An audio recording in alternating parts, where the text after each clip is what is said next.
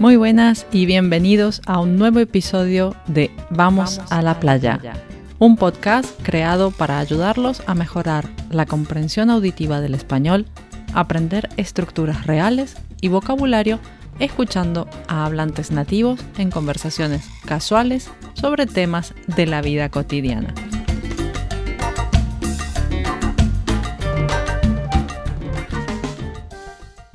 ¿Cómo están mis playeros? Espero que muy bien y listos para terminar con nuestro programa de gramática de este mes. Habíamos hablado de los usos de por y nos queda ver cómo y cuándo usamos para. Así que tomen papel y lápiz y si no, vayan a Patreon a ver las transcripciones y así pueden practicar por y para en conjunto. Vamos allá. Uno de los usos de para con el que estarán más familiarizados es el de finalidad, Zweck, Ziel. Por ejemplo, este regalo es para ti. Y justamente este uso nos da la idea de cuándo usamos para. Para es algo que va desde mí hacia otra persona o hacia un lugar. Es algo que sale. Yo aquí muevo mi mano hacia adelante. Es ese objetivo que tengo delante, es esa ciudad hacia la que voy. O es el regalo para ti. Es el regalo que te doy. Vamos con otros usos. Cuando queremos dar nuestra opinión. Para mí, el perro es el mejor amigo del hombre. Para mí, el español es el idioma más feliz del mundo. Eso lo hemos aprendido hace poco, ¿verdad? Bien, otro uso de para es el de tiempo límite. ¿Cómo es esto de tiempo límite? Cuando tenemos que entregar algo en un tiempo determinado. Por ejemplo, debo terminar los deberes para mañana. El informe es para el martes. Tenemos un tiempo límite y debemos cumplirlo. El tiempo está en un futuro, es decir, está delante nuestro, pero tiene un término. Cuarto uso de para. También lo hemos utilizado muchas veces y es la dirección, Richtung. El tren va para Madrid, el avión sale para Egipto. Tenemos una dirección. Voy para tu casa. Me muevo. ¿De dónde estoy? Hacia adelante.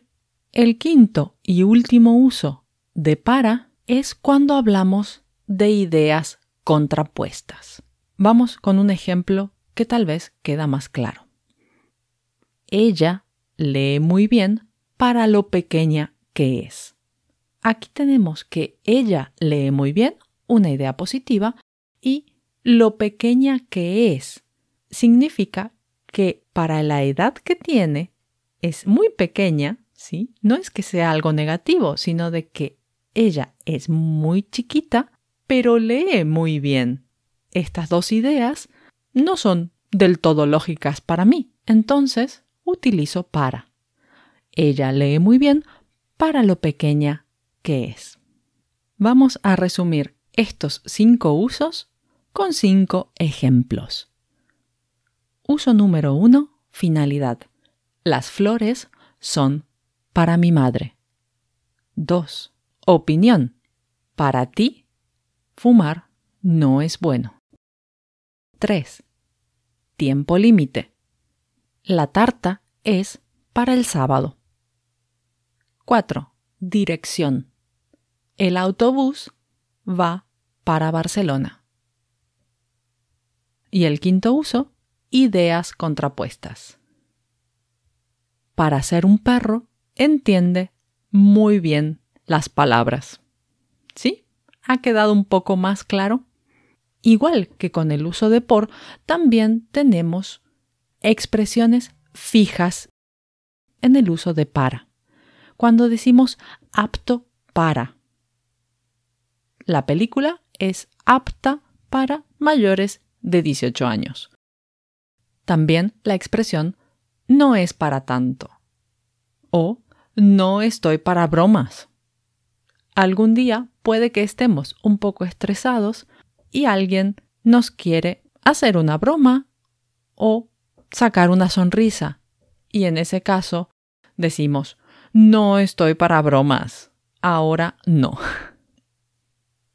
Ojalá hayan quedado más claros los usos de para y les dejo en el canal de Patreon todas estas explicaciones con muchos más ejercicios de por y para. Síganme también en Instagram para poder hacer sus comentarios y proponer temas de los que quieren que hable. Gracias, como siempre, por tu apoyo y hacer posible que este universo siga en expansión. Nos escuchamos ya en diciembre. Un abrazo y adiós.